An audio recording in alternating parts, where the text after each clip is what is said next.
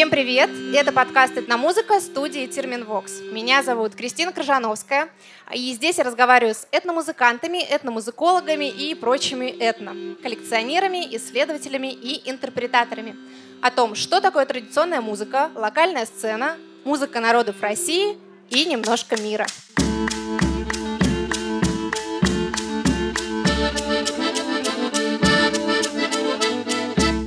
Сегодня у нас спецвыпуск. Это открытая запись подкаста в рамках фестиваля национальных литератур НАЦ Литфест. Проходит у нас все в самом центре, даже в самом сердце центра. А говорить мы будем о децентрализации музыки в России. Ничего личного, Владимир Ильич, простите, пожалуйста, мы только про музыкальную индустрию, ничего другого обсуждать не будем. У нас сегодня здесь представители музыкальных лейблов из разных регионов страны. Это Татарстан, это Санкт-Петербург, но Кабардино-Балкария, это Якутия, Москва, но вся Россия и мир. Это Антоновка Рекордс. Ребят, представьтесь, пожалуйста, по очереди. Всем привет, меня зовут Андрей Емельянов. У меня есть свой начинающий лейбл, он называется Макам Даха. В переводе с адыгского языка это красивая мелодия или просто мелодия перевод в некоторых словарях. Я занимаюсь изданием архивных записей кавказской эстрады 1950-80-х годов, но одной эстрадой дело не исчерпывается, мне интересны и обработки фольклора, и первые опыты кавказского джаза, кавказского рока. Вся музыка, которая действительно интересна, но по тем или иным причинам проходит мимо массового слушателя в остальных регионах России. Да и народ ее не всегда знает. Всем привет, меня зовут Александр Константинов, я из Якутии, представляю Тунгус Рекордс, опять же из Якутии. Также занимаюсь записью носителей числа КМНС, то есть коренных малочисленных народов Севера. В дальнейшем их обрабатываю, архивирую, что-то архивирую, а из чего-то могу что-то сотворить. Ну, примерно так. Здравствуйте, меня зовут Ильяс, Ильяс Гафаров. Я из Казани, представляю Ями Music. Мы выпускаем татароязычную современную музыку уже вот 10 лет. Помимо музыки мы еще занимаемся художественными фильмами, документальными фильмами, снимаем клипы, организуем фестивали, туры. И вот у нас недавно появился свой собственный прекрасный фестиваль Таткультфест, продюсером которого я и являюсь. Всем привет, салам, Ишумбрат. Э, меня зовут Антон Апостол. Это настоящая фамилия, иногда потому что думаю, что ник. И, и да, я из Москвы, но я сразу децентрализовался, сел с краю, а не посередине. Я руководитель, основателя лейбла Антоновка Рекордс. Мы занимаемся тем, что ездим по деревням, селам, да и, в общем, где угодно, и записываем местную, в той или иной степени, фольклорную музыку. Россия, СНГ и по возможности по миру иногда случается. Спасибо большое. Тогда хотелось бы сказать про Нацлитфест, потому что мне кажется, что идеальное место для того, чтобы обсудить нашу работу, это этот фестиваль. Изначально это фестиваль национальных литератур народов России, целями которой является призыв к сохранению языкового и этнокультурного разнообразия. Собственно, мы знакомимся с малочисленными коренными народами нашей страны, освещаем региональные проблемы. И одна из таких проблем — это, казалось бы, централизация любой культурной сферы и не только культурной, и не только сферы. Давайте попробуем выяснить, так ли на самом деле столица центрична российская музыка и в чем это заключается. Я приведу примеры, наверное, из нашей деятельности. Так как мы выпускаем современную музыку и пользуемся современными инструментами, и, как бы, казалось бы, они должны быть максимально демократичны и открыты ко всем, но, допустим, выпускаешь ты сингл на татарском языке и предлагаешь его на питчинг редакторам цифровых платформ, и большинство из них, например, в России составляет плейлисты в основном для русскоязычной аудитории, и в самых популярных жанрах, самые популярные плейлисты — это в основном там русский рэп, русский рок и так далее. Очень редко можно встретить хорошие плейлисты там, с этномузыкой. Их буквально по пальцам можно перечислить на каждой из платформ. Где-то их вообще нет. На, например, Яндекс Музыки есть плейлисты с национальной музыкой, допустим, там есть татарская музыка, но этот плейлист работает в формате архива, он очень редко обновляется, и там скопилась просто вся популярная татарская музыка, и при этом там нет современной, там нет современных жанров. И поэтому нам приходится там, идти на всякие ухищрения, и мы уже не первый год выступаем с инициативой, допустим, создания плейлиста с современной татарской музыкой, но пока не удалось пробиться, к, ну, не удалось заложить эту мысль в головы редакторов музыкальных платформ. Вот один из примеров, например. правильно я услышала, что проблемы здесь две. Первое — это то, чтобы прорваться в русскоязычную музыку, и второе — в татарскую эстрадную музыку, получается. Ну, прорваться в русскоязычную музыку, в принципе, невозможно, потому что там э, языковой как бы, барьер, это понятно. Но при этом нет альтернативных вариантов для представителей вот, других народов, других языков России. Есть шикарные плейлисты там, с новой казахской музыкой, с белорусской музыкой, но до татар пока очередь не дошла. Отвечу со своей э, точки зрения, я занимаюсь больше историей. Я занимаюсь больше архивами. Копаюсь в архивах Кавказской эстрады 1950-х, 1960-х годов, где-то начиная с послевоенного времени до распада СССР. Ну и если мы посмотрим на то, как нам везде подается эстрад... история эстрадной музыки того времени, она сплошь и рядом столично-центрична. Мы знаем в основном исполнителей, которые которые, во-первых, поют на русском языке, и, во-вторых, они так или иначе имеют отношение к столицам. Они все живут или жили в столицах, и об исполнителях из национальных республик, даже хотя их и выпускали на мелодии, даже если они имели какую-то региональную известность, мы не знаем практически ничего. И кто в эту струю попадал, кто становился чуть более известным за пределами родного региона, ну тот же Заур Тутов, он большую часть времени пел не на родном языке, а на русском. Песни на родном они так шли побочно, хотя они, может быть, и более талантливы. И не менее интересны, чем то, что сделано на русском языке. Но эти песни были практически неизвестны. Это все прошло незамеченным. Есть очень много интересных историй композиторов, поэтов, которые сами по себе, они интересны, оригинальны, поучительны, но они не имеют никакого распространения за пределами родного региона, и я поэтому стал все это целенаправленно изучать и писать об этом. И вот еще какой важный момент. Когда мы сейчас говорим о кавказской эстраде, мы опять же в основном знаем песни, да, с какими-то фольклорными элементами, но с электронным битом, и они довольно типичные. И зачастую с музыкой того народа, которому исполнители принадлежат, они ничего общего не имеют. Там какие-то общие кавказские ходы, это долго можно размышлять, откуда это взялось. Но эта музыка, она лишена какой-то национальной, основы национального духа, даже если она исполняется на родном языке. Между тем, опять же, при всех перегибах, при всех сложностях, музыка, которая была записана раньше, она более оригинальна. Она звучит иногда совсем по-другому, там очень много необычного, и вот нужно устранить этот разрыв. Э, вот этим я и занимаюсь.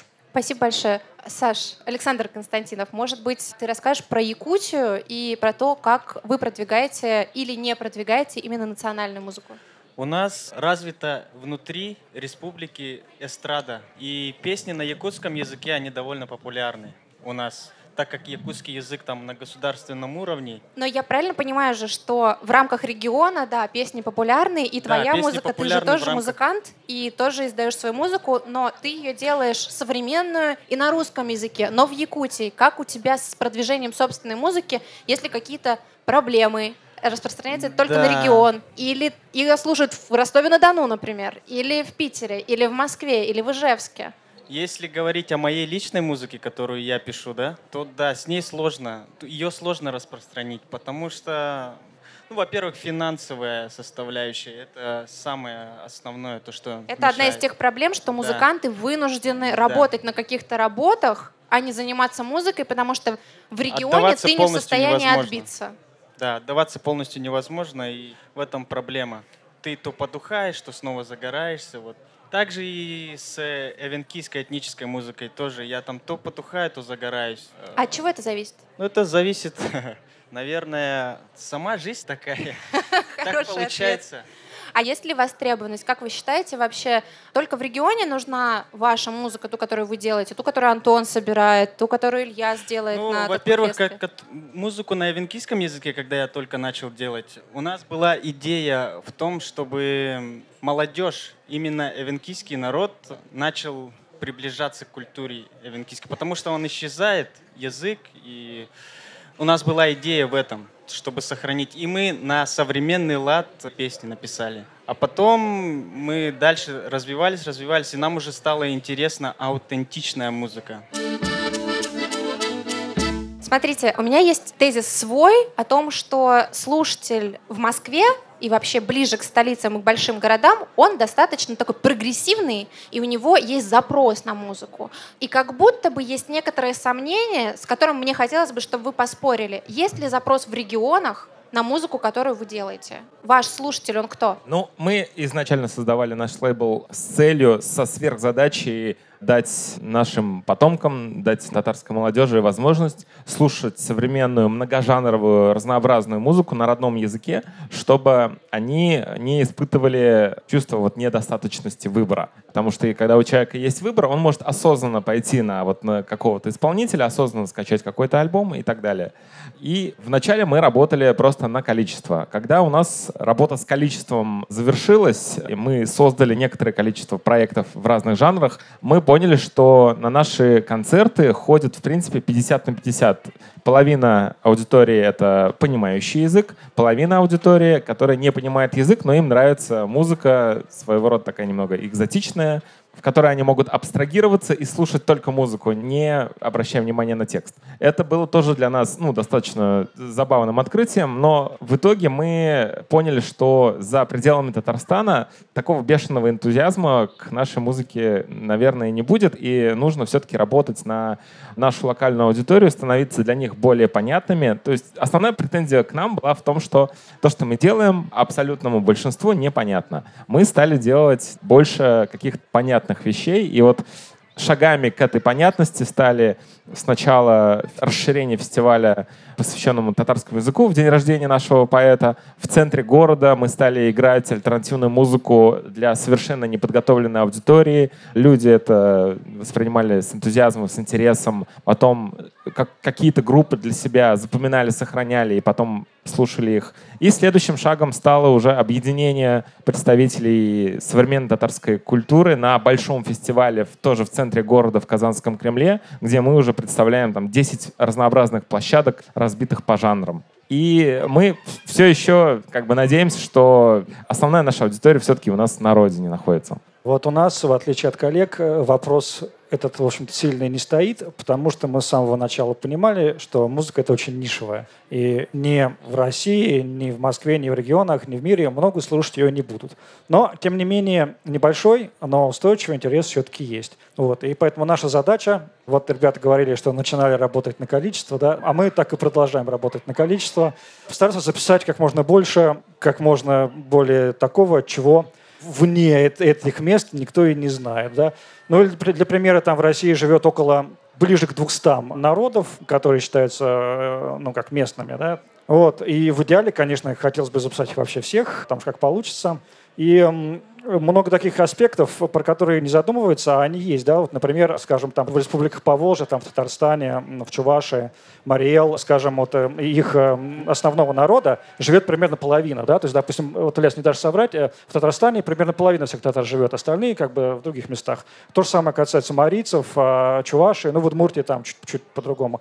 Вот. И вот мы, например, там ездим по другим областям и, скажем, там записываем Чувашии, там, скажем, где-нибудь в Оренбургской области или вот сейчас сейчас летом поедем, будем их искать в Иркутской области. Вот. Очень много такого, всех диаспор. И это, знаете, сейчас вот есть такая модная тема интернет-вещей, да, когда, допустим, любое устройство, там, утюг какой-нибудь, может быть подключен в интернет, и там раз там, в неделю какие-нибудь данные туда передавать. А вот наша идея примерно такая же, что эта музыка абсолютно не массовая, но она должна присутствовать, и она должна там два раза в месяц, кто-то ее должен смочь послушать там из любой точки мира. А вот если, например, какой-нибудь э, человек где-нибудь в Бразилии услышал, что, например, есть чуваши в Иркутской области, вот он должен зайти в Spotify, набрать там слово слово Иркутск, слово Чуваш, и найти этот альбом и его послушать. Это будет два раза в год, но это будет. И вот это наша миссия. А, мне очень нравится то, что ты сейчас говоришь. Спасибо тебе большое, Антон. А, есть а, классная мысль, которая, которую сформулировал Булат Халилов из лейбла Red Recordings. Это кабардино-балкарский лейбл, который находится в Нальчике. И недостаточно успешные ребята,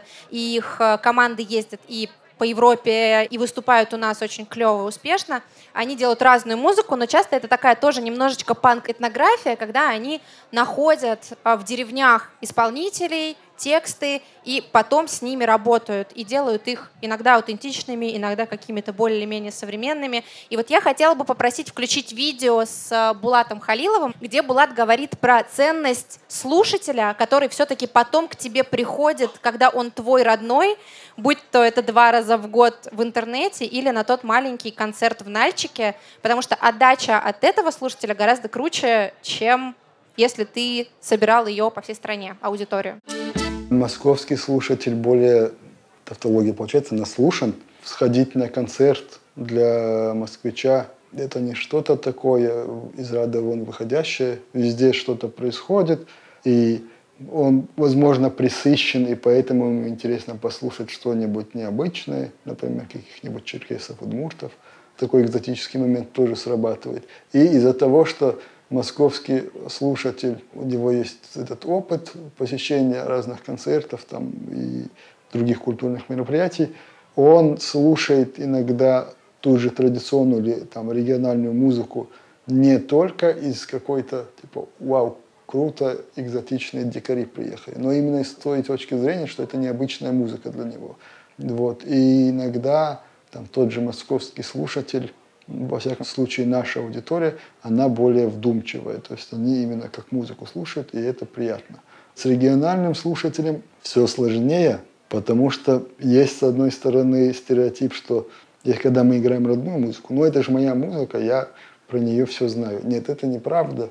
Даже мы, вот вроде мы этнографический лейбл, но мы каждый раз что-то узнаем, и мы очень много о своей музыке не знаем. Эта информация вообще как я уже сказал, нужно быть археологом и изучать ее, чтобы ты более-менее в ней разбирался и был наслушан. Поэтому, поэтому у местных слушателей вроде бы есть восприятие, что они все знают, но это с реальностью часто мало соприкасается. И сейчас ситуация меняется, но раньше, когда ты делаешь концерт традиционной музыки, более молодая региональная аудитория – думает, что это сейчас какое-то мероприятие для бабушек и ну, абсолютно закрывается. Вот сейчас, там последние, не знаю, года 3-4, этот стереотип сломлен. К сожалению, его удалось сломать только через Москву. То есть из-за того, что, условно говоря, мы там выступали в Москве и в Европе, многие те, кто ищут какой-то прогрессивный саунд, начали на нас обращать внимание. Как кто жил в Нальчике, например. И ну, у местного слушателя нет этого опыта. Но с другой стороны, сегодня, когда этот опыт появляется, почему регионы, по-моему, нас очень перспективная штука, и ну, если с ними работать, нас ждет колоссальный, по-моему, культурный ренессанс, если такими терминами э, мыслить. Вот. Потому что те люди, которые начинают вовлекаться, и у которых есть какая-то общность с этой музыкой, когда они начинают более внимательно слушать, то их реакция и их дальнейшие действия после там концерта, они ну, потрясающие. Люди начинают придумывать проекты, люди начинают думать о там, своем месте в мире, соотнося это со своей идентичностью. И то есть сегодня это какая-то рефлексия, а завтра это будут конкретные действия. И это при том, что сегодня это происходит ну, вопреки, а не благодаря. Это самоорганизованные какие-то штуки, которые прорвали брешь. Вот такое мнение. Как раз у нас здесь собрались все самоорганизованные штуки, как сказал Булат, которые прорвали брешь. Расскажите тогда, пожалуйста, мне, что такое процесс децентрализации? Какие действия предпринимаете или хотелось бы предпринять? Вообще мы этот термин у себя не используем, но мы очень часто говорим про ценность локальной культуры, локальной музыки. И у нас, например, в Казани в какой-то момент это вылилось в прошлом году в фестиваль «Аваз», который организовал Степан Казарян.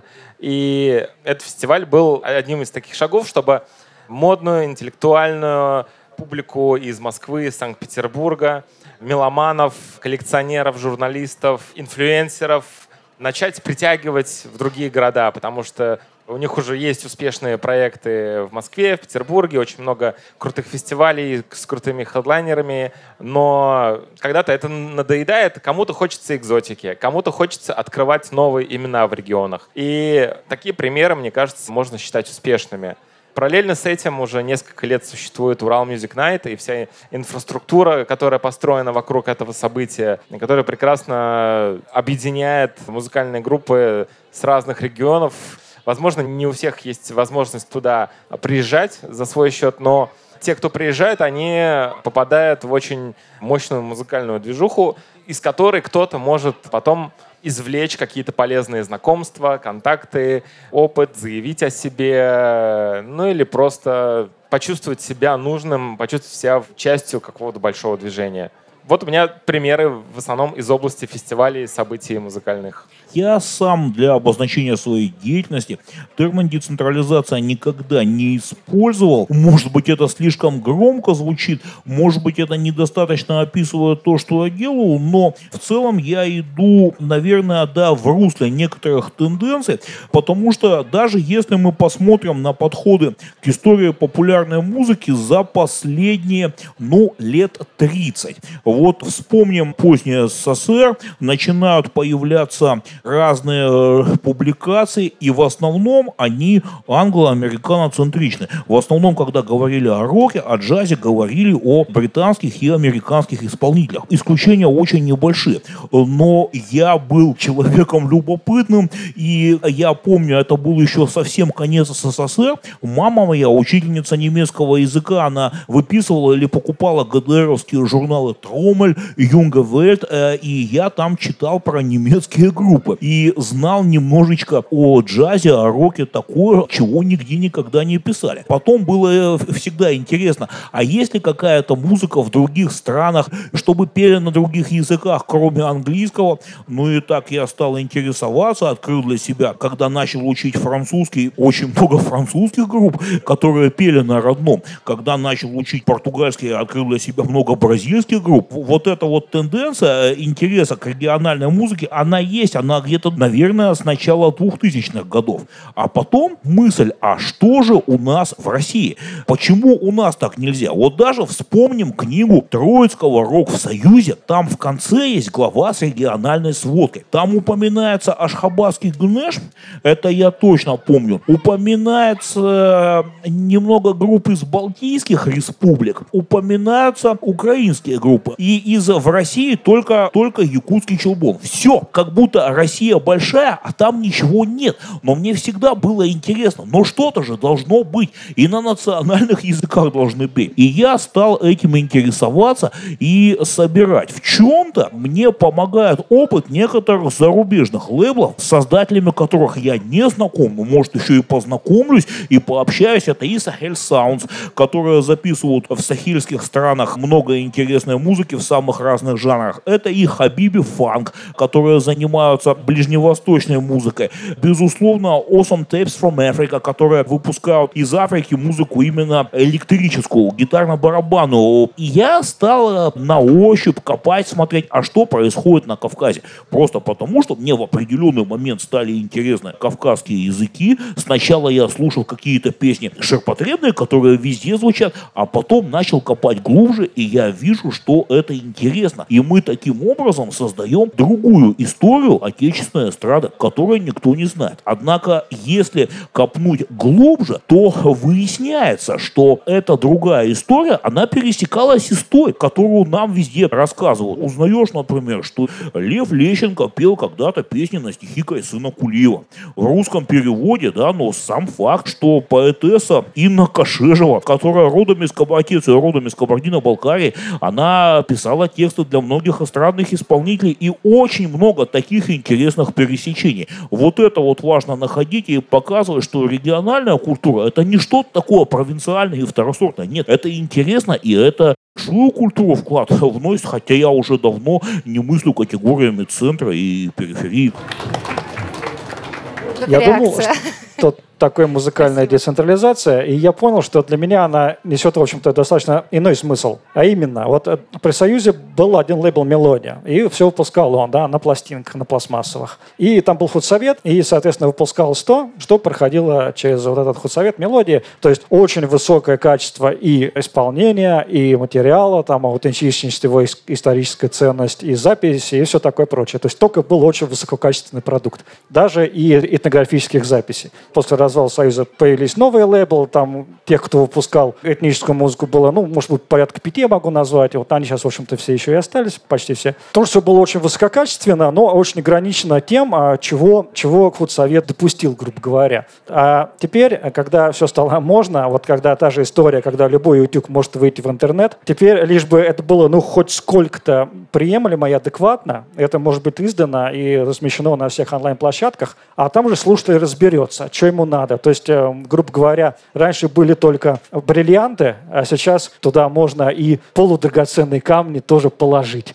И вот для меня децентрализация — это вот оно, когда любой коллектив из любой деревни, что-то исполняющий, поющий более-менее адекватное местное, может быть записан и лежать на всех стриминговых платформах, быть доступен во всем мире. Вот, собственно, к тому же пришел.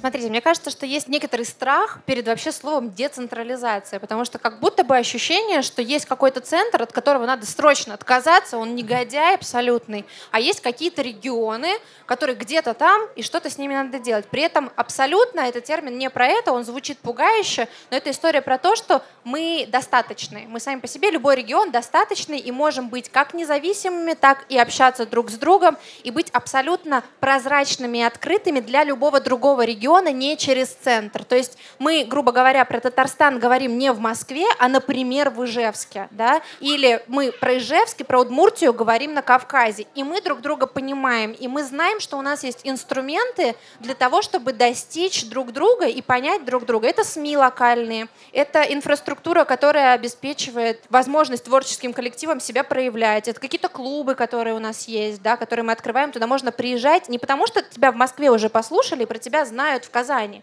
Нет, потому что напрямую Казани интересно, что делают в Нальчике, потому что она уже знает, что в Нальчике что-то происходит. И для этого не нужно там стремиться попасть в федеральные СМИ, не нужны какие-то особенные промоутеры. И как будто бы, если вот так развивать этот термин, то становится понятно, что нам нужны определенные инструменты для того, чтобы достигать друг друга вне зависимости от того, где мы находимся. И здесь, конечно, интернет важен, но там как будто бы надо знать, что искать. Как узнать, что искать? Ну вот, например, хороший пример был, когда у нас в Казани прошел концерт Джерпеджеш, и пришли люди уже подготовленные, осознанные, которые готовы были к этой музыке, не просто потому, что это какая-то экзотика или община пришла на представителей своего же народа. Нет, туда пришла самой разной аудитории. Было видно, что эти люди меломаны, и они узнали про них благодаря каким-то лидерам мнений. То есть э, мы знаем благодаря каким. Это все равно самые лучшие музыкальные журналисты все-таки находятся не в регионах, и они сконцентрированы по большей части в Москве. То есть это можно так, сказать большое спасибо Кристине Сарханянц, редакции Афиша Дейли. Иногда там редакция The Flow тоже какие-то интересные находки подкидывает. И в этом плане централизация сыграла свою роль, положительную роль, а показав на федеральном уровне, что да, вот эта группа достойна внимания и просто много раз положив в голову людям название хотя бы этой группы, чтобы они знали, когда они приедут в твой город, стоит на них сходить, потому что ты про них читал в какой-то статье, в каком-то интервью, в каком-то блоге или подкасте слышал о них. А в пользу децентрализации могу сказать, что когда в каком-то даже городе-миллионнике нужно сделать большое событие, большой фестиваль или там День города, чиновники, они же тоже такие же люди, как мы, они, многие из них, возможно, не обладают высоким музыкальным вкусом, они ориентируются на предпочтение большинства, и они все равно приглашают те группы, которые там, известны по всей России, и потом уже либо на оставшийся бюджет, либо совершенно бесплатно приглашают представителей своего родного города, ну, тех, кто играет там Казани, в Ижевске, в Новосибирске и так далее. И ну, нам в этом плане повезло, потому что из Казани вышло достаточно много звезд федерального уровня, там, начиная от Максим, заканчивая Кейт Инви. То есть даже на День города можно есть кого пригласить. А в некоторых городах нет таких звезд, например. И здесь централизация, конечно, играет не на пользу развития местной музыкальной сцены, потому что она все время остается вот на, на вторых, на третьих ролях. И в этом плане, наверное, нужно, чтобы было больше лидеров мнений, которые пишут о локальной сцене, чтобы к ним прислушивались, чтобы их цитировали коллеги там, из Москвы, из Питера и даже из Европы. И в этом плане, конечно, не только мы, но и другие наши коллеги, наверное, испытывают большую нехватку людей, которые пишут о, локальной сцене. Полностью согласен про лидеров мнений. И если тут такие есть, пишите про нас. Тогда мы пришли, получается, к одному из топиков. То есть один из инструментов, который мы еще можем воспользоваться помимо интернетов, это СМИ, локальные СМИ в том числе, федеральные СМИ, которые будут рассказывать на те темы, которые нам интересны. Что происходит с э, локальными СМИ? Почему там нет таких лидеров мнений? Ну, давайте я начну. У нас есть локальные СМИ, они достаточно популярны у нас в Казани, допустим, в молодежной среде это Enter и Inde. Они, правда, русскоязычные, но всегда пишут обо всех релизах, которые выходят у нас в Казани. У нас в Казани, допустим, есть три лейбла, которые выпускают современную локальную музыку. Это вот мы, есть казанализация и есть еще смена. То есть смена — это, во-первых, большой культурный центр, и они недавно открыли свой лейбл, где выпускают тоже очень необычную, самобытную музыку, либо записанную, либо написанную у нас в Казани. И обо всех релизах, конечно, пишут. Но, к сожалению, можно сказать, что у нас, например, нет современных татароязычных СМИ, которые были бы интересны молодежной аудитории, поэтому больше популярности пользуются такие микроблогеры, маленькие медиа, выросшие из пабликов ВКонтакте, из телеграм-каналов и так далее. Есть достаточно талантливые ребята, в основном это люди, связанные с пиар, с копирайтом, которые заводят классные паблики, где генерят интересный современный контент на национальном языке. Мы с такими вот стараемся сотрудничать, дружить и работать. Но что касается, допустим, активной молодежи, там, от 18 до 35, конечно, самые популярные источники информации у них на русском языке. Ну, с ними мы тоже активно работаем, и они даже поддерживают некоторые наши инициативы в качестве инфопартнеров. И хотя бы есть хотя бы такая поддержка, есть такой выход на аудиторию. Саш, а в, в Якутии есть какие-то местные СМИ, блогеры, может быть, кто-то тоже ведет каналы? Откуда черпается информация? Если говорить о якутском языке, то там хватает, да. Молодежь смотрит за блогерами. Блогеры сейчас выпускают песни, они вот слушают их. А если говорить о эвенкийском и эвенском, который у нас там на севере, то у нас только школа, наверное, и газета «Илкен» есть такая газета. Вот они освещают там, показывают. То есть недостаточно на самом деле? Да, недостаточно. Бывают праздники национальные, вот там мы только выступаем и все. Следующая тема, получается, после СМИ очень резко начавшаяся, это то, что у нас нет площадок, на которых мы могли бы показывать себя, получается. С площадками, да, действительно проблема даже. Я бы с удовольствием где-нибудь себя показал или прочитал лекцию, но я сейчас не знаю, как и в каком формате, потому что в Петербурге такая активность когда-то она была, но сейчас она практически вся свернулась и какие-то связи утеряны. Но может быть что-то еще получится. Я пока не знаю. Я, правда, искал некоторые площадки. Собственно, мой первый публичный выход вне интернета, вот это здесь сейчас. Э, Но... С дебютом. Спасибо, спасибо, спасибо. Большое. Может быть, что-то изменится со временем. Смотрите, как получается. То есть у нас даже продюсеры, они ищут себе площадку для того, чтобы высказаться, что они занимаются своей деятельностью, с учетом того, что у нас музыканты не могут участвовать в официальных мероприятиях чаще всего в регионе, потому что там эстрада местная, и она, как мы слышали, уже приглашается там как-то начальством, исходя из того, что их уже знают, они где-то себя зарекомендовали. Продюсеры тоже ищут для себя площадки. А как можно стимулировать создание таких пространств, вообще места для того, чтобы в целом как-то заниматься своей творческой деятельностью? Как мы это понимаем, есть музыка, созданная для меломанов, для коллекционеров, которые относятся к этому не просто как к развлечению и какому-то фоновому явлению, и для такой музыки, естественно, должны быть какие-то клубы, которые демократично относятся к музыке разных жанров и разных языков. У нас, допустим, долгое время было проблемой просто организовать концерт какой-то из наших групп в местном клубе на 100, 150 или 200 человек. У нас, в принципе, в Казани площадок для живой музыки было, было и есть достаточно немного, и они долгое время были очень небольшими. Но с развитием площадок, с развитием представления у арт-директоров этих площадок начали давать площадки и нам. Мы вообще свой первый день рождения вот так открыто и публично как раз сделали в небольшом клубе под названием «Соль». Теперь это, наверное, спустя много лет это один из самых известных баров и клубов Казани, которые долгое время поддерживает и продвигает вообще независимую музыку со всей России. То есть они привозят независимую музыку, они казанским группам дают очень много возможностей организовать свой собственный концерт. И вот у нас это появилось просто благодаря тому, что мы нашли единомышленников из таких смежных областей.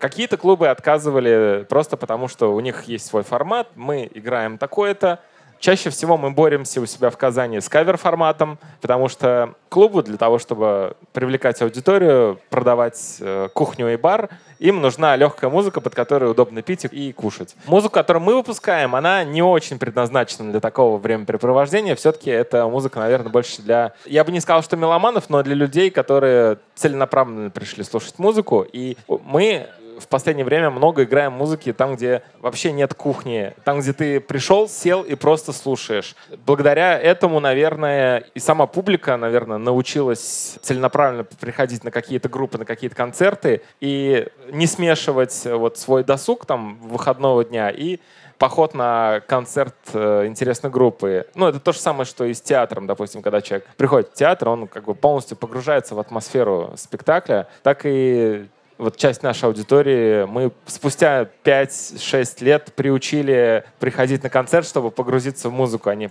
просто для того, чтобы ну, скрасить свой вечер.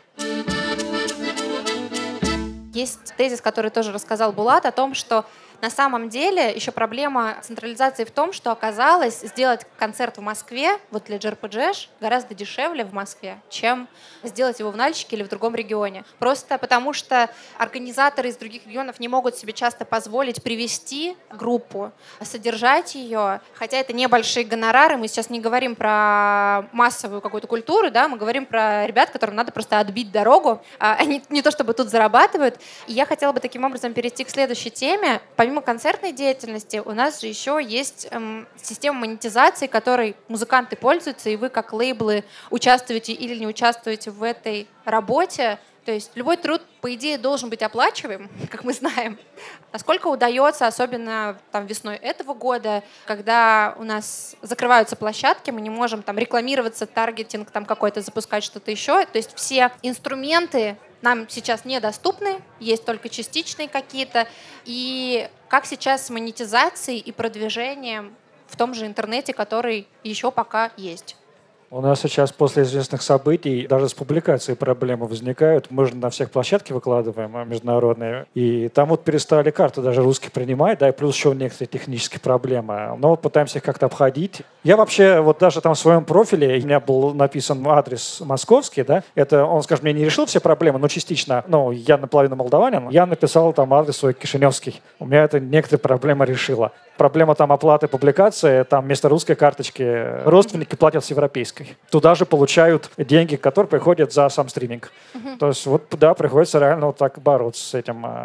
Но у меня как бы, поскольку все достаточно нишево, то о каких-то больших доходах речи не идет, но там какая-то копеечка да, капает туда. Вот Антон поднял важную тему, а у меня еще все сложнее. Ну, во-первых, у меня все началось относительно недавно, это раз. Во-вторых, я-то работаю с архивным материалом, с которым проблем еще больше, потому что по-хорошему, во-первых, нужно оплачивать поездки в эти самые архивы. Я пока, получается, дистанционно через друзей что-то находить непосредственно в Петербурге, но нужно будет скоро съездить, я собираюсь. Плюс иногда нужно оплачивать услуги по цифровке всяких редких записей с кассет, бобин, с винилов и решать юридические вопросы.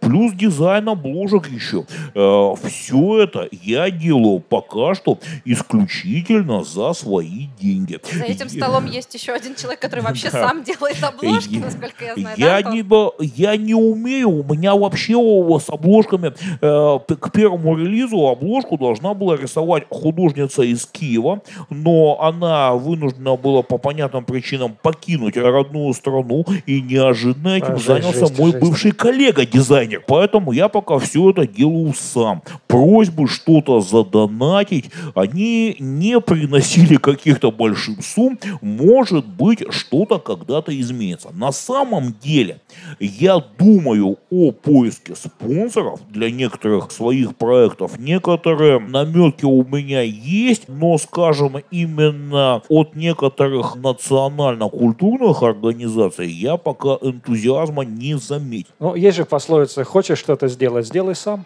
Так, э, так и делаем потихоньку. Кстати, тоже сам далеко не дизайнер, но сделал очень много обложек для наших релизов, просто потому что, когда у тебя в месяц выходит э, по 15 э, каких-нибудь больших и маленьких релизов, там дизайнера профессионального бросаешь на что-нибудь серьезное, а что-нибудь мелкое начинаешь делать сам. И там ну, потихоньку приходится осваивать и, и Photoshop, и иллюстратор, и все-все-все. Вот. А что касается монетизации, у нас все-таки на первом месте стоят живые выступления с точки зрения э, монетизации музыки наших артистов. Вот прямо сейчас, да, вообще в, в июне открылся какой-то портал в э, живые выступления, и практически каждую неделю по несколько наших команд играют на самых разных площадках, там и в Казани, и вне Казани.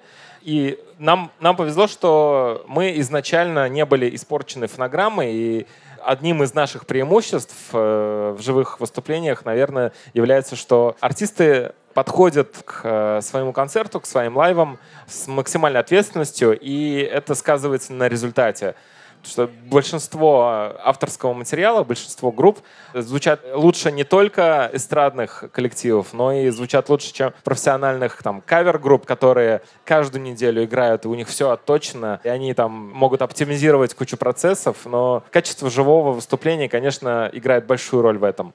Ну и, соответственно, приносит большую часть доходов. А, что касается стримингов, вот в прошлом году у нас вышло около 60 релизов, которые прослушали около 3 миллионов раз. Ну, тогда еще работали крупные площадки, они еще не ушли из России. И, в принципе, тенденция была очень позитивной. Мы рассчитываем, что каждый год количество прослушиваний будет увеличиваться, но пока вот в этом году, наверное, не получится увеличить, или получится увеличить, но на тех площадках, которые платят очень мало, допустим. Те, кто работает в этом бизнесе, знают, что одно прослушивание там, в Apple Music — стоит гораздо больше, чем одно прослушивание ВКонтакте. Это просто особенность разных площадок. Но зато ВКонтакте работает прекрасно с сообществами, которые промоутируют твою музыку. Можно договориться с администраторами этих сообществ, чтобы они включили тебя в свой обзор, там, сделали премьеру твоего альбома, клипы и так далее. Это, конечно, хорошо. Но в конце концов, естественно, у нас вот основной доход приносит Apple Music по результатам прошлого года. Несмотря на то, что как бы он практически ну, в таком в полулегальном состоянии здесь в России, все равно в последние месяцы нас активно слушают на Apple Music, и будем надеяться, что он абс- ну, окончательно не уйдет из России, да. что у людей будет возможность все-таки оплачивать подписку, и, а, может быть, появится аналоги ушедших площадок, аналоги в России. Пока, конечно, это безуспешно, то есть ну, запустился проект звук от Сберзвука, но среди нашей аудитории пока особо не никто им не да? пользуется. Мне понравилось то, что мне рассказала еще Оксана Бода. Это лейбл 9 января из Ижевска, из Удмуртии. Тоже независимый лейбл, который занимается региональной, локальной музыкой. Я бы хотела послушать еще про площадки от Оксаны, то, что она говорит про монетизацию все еще есть площадки, которые грузят на Apple и Spotify, хотя вроде как Spotify ушел, но все равно есть дистрибьюторы, которые спокойненько, тихонечко грузят туда музыку, там эта музыка появляется. Тут более интересно то, что у нас в каталогах, там в Яндекс Музыке или ВК Музыке перестали появляться значимые большие релизы зарубежных артистов. Вот, то есть это для слушателя скорее неудобно, то, что он не может послушать там новые альбомы, которые все слушают сейчас за рубежом. А в целом, насколько я знаю, Spotify не платят сейчас денежку, российский музыкант приостановил. Но это тоже не, повсеместно. Есть дистрибьюторы, которые тихонечко все равно получают оттуда денежки. И стоит учитывать, что деньги за музыку приходят примерно раз в квартал и в следующий. То есть как бы в июне мы получим статистику о деньгах, которые были в первые три месяца 2022 года, когда Spotify еще не ушел. Вот. Соответственно, еще платежи еще пойдут. Что будет в дальнейшем, я не буду прогнозировать, но я думаю, все равно найдутся лазейки, как раз потому, что это капитализм. То есть есть дистрибьюторы, которые официально якобы они ушли, но они все равно функционируют. Как бы как раз вот чтобы их репутация не пострадала, чтобы им не говорили «уходите из России». Вот. Они тихонько начинают это делать. То есть это полный сюрреализм на самом деле. Это не позиция, а, в общем, какой-то бред полный. Вот. И я, конечно, не разделяю вот такие шаги, потому что это бьет по музыкантам, а я ненавижу, когда что-то бьет по музыкантам, я их защищу. И это как бы... Я думаю, что это в скором времени все-таки исправится, потому что очень много кто начинает говорить про то, что это в корне неверный подход, и мне кажется, много активисток сейчас выскажется об этом, что страдают простые люди, вот, и, может быть, как-нибудь изменится. И я думаю, что стереотип о том, что настоящий художник должен быть голодный, несчастный, депрессии, именно тогда он создаст настоящее искусство. Это полная чушь. И я даже смотрю на свое состояние ментальное. Я тоже думала, что вот типа из какого-то такого страдания я могу вдохновляться вот как-то рефлексировать свои беды и травмы. На самом деле это тоже полная чушь. Самая результативная, самая дисциплинированная и самая как бы, продуктивная деятельность получается, когда ты ментально стабилен, ты сыт и ты в безопасности. Возможно, эти времена, которые сейчас у нас происходят, они как бы дадут пищу потом, вот когда мы станем более стабильны и сыты и в безопасности, тогда мы будем рефлексировать этот опыт и как бы получать это творчество. Но не в момент, когда мы пытаемся выжить, э, бороться с тревогой, э, понимать вообще, как пройдет этот день, что вообще делать. Из такого никогда не выйдет клевая культура, потому что просто другие приоритеты. А вот потом когда будем с вкусной булочкой сидеть спокойно, то тогда да. Вот такой тезис Оксаны. Мне кажется, что э, все заслуживают вкусную булочку, музыканты в том числе, организаторы фестивалей тоже. А, к сожалению, у нас кончается время. Мне кажется, что мы очень здорово поговорили про децентрализацию. Я надеюсь, что мы поняли друг друга и поняли, что этот термин значит, и не перестанем его бояться, вот, потому что все-таки это история про культуру и про взаимодействие друг с другом в первую очередь. А это для нас очень важно. Уметь говорить друг с другом, уметь говорить через СМИ, уметь говорить через чиновичьи верха, через промоутеров, через площадки, просто через свою музыку и иметь на это еще и ресурсы любые, и силы, и деньги, и время. Спасибо большое всем, кто нас смотрел и слушал. Дорогие друзья, спасибо за участие. Это был классный разговор. Я не успела все, у меня гигантский сценарий. Я приду к каждому из вас и расспрошу вас детально. У меня было подготовлено 7 видео с Булатом и Оксаной для этого разговора. И понятно, что времени включить их у нас, ну, как бы даже и быть не могло. Это была открытая запись подкаста «Этномузыка», подкаста о том, что такое этника, музыка народов России и локальная музыка в нашей стране и мире. Сегодня мы говорили о децентрализации музыкальной индустрии у нас в стране, говорили с инди-лейблами из Татарстана, Якутии, Кабардино-Балкарии, это был Булат, Удмуртии, это была Оксана во включении, конечно же, Москвы и Питера, потому что регионы не против центра, регионы с центром и друг с другом, и все равны. Фото и видео из «Чудо-шатра» на фестивале НАЦ Литфеста прямиком с Красной площади ищите его ВКонтакте этномузыки и по нику в соцсети, которую нельзя называть. Мы тоже как бы попали под раздачу. Собачка этномюзик, нижнее подчеркивание. И в телеграм-канале подкаст студии Термин Вокс. Там и в описаниях подкаста мы соберем для вас все ссылки. А пока подписывайтесь на этномузыку на всех подкаст-площадках. Это Soundstream, Apple Music, Яндекс.Музыка, Google подкасты, CastBox, Deezer и даже YouTube. Открытую запись мы тоже опубликуем буквально через недельку-полторы, ну, может, две, если я буду очень лениться. А, и, как всегда, титры за красивые картинки, анимации к подкасту и за вот эту красивую заставку спасибо Лизе Семеновой. Вела этот подкаст я, Кристина Крыжановская. Писала звук, монтировала, обрабатывала, вот за той стоечкой делала прекрасную музыку еще более прекрасной на посте Оля Лапина, наш звукорежиссер. За помощь в подготовке сценария спасибо стажерке Лене Ершовой. Лена, привет. За всю остальную, менее заметную, но не менее важную работу спасибо команде студии подкаста «Термин Вокс». Пока-пока.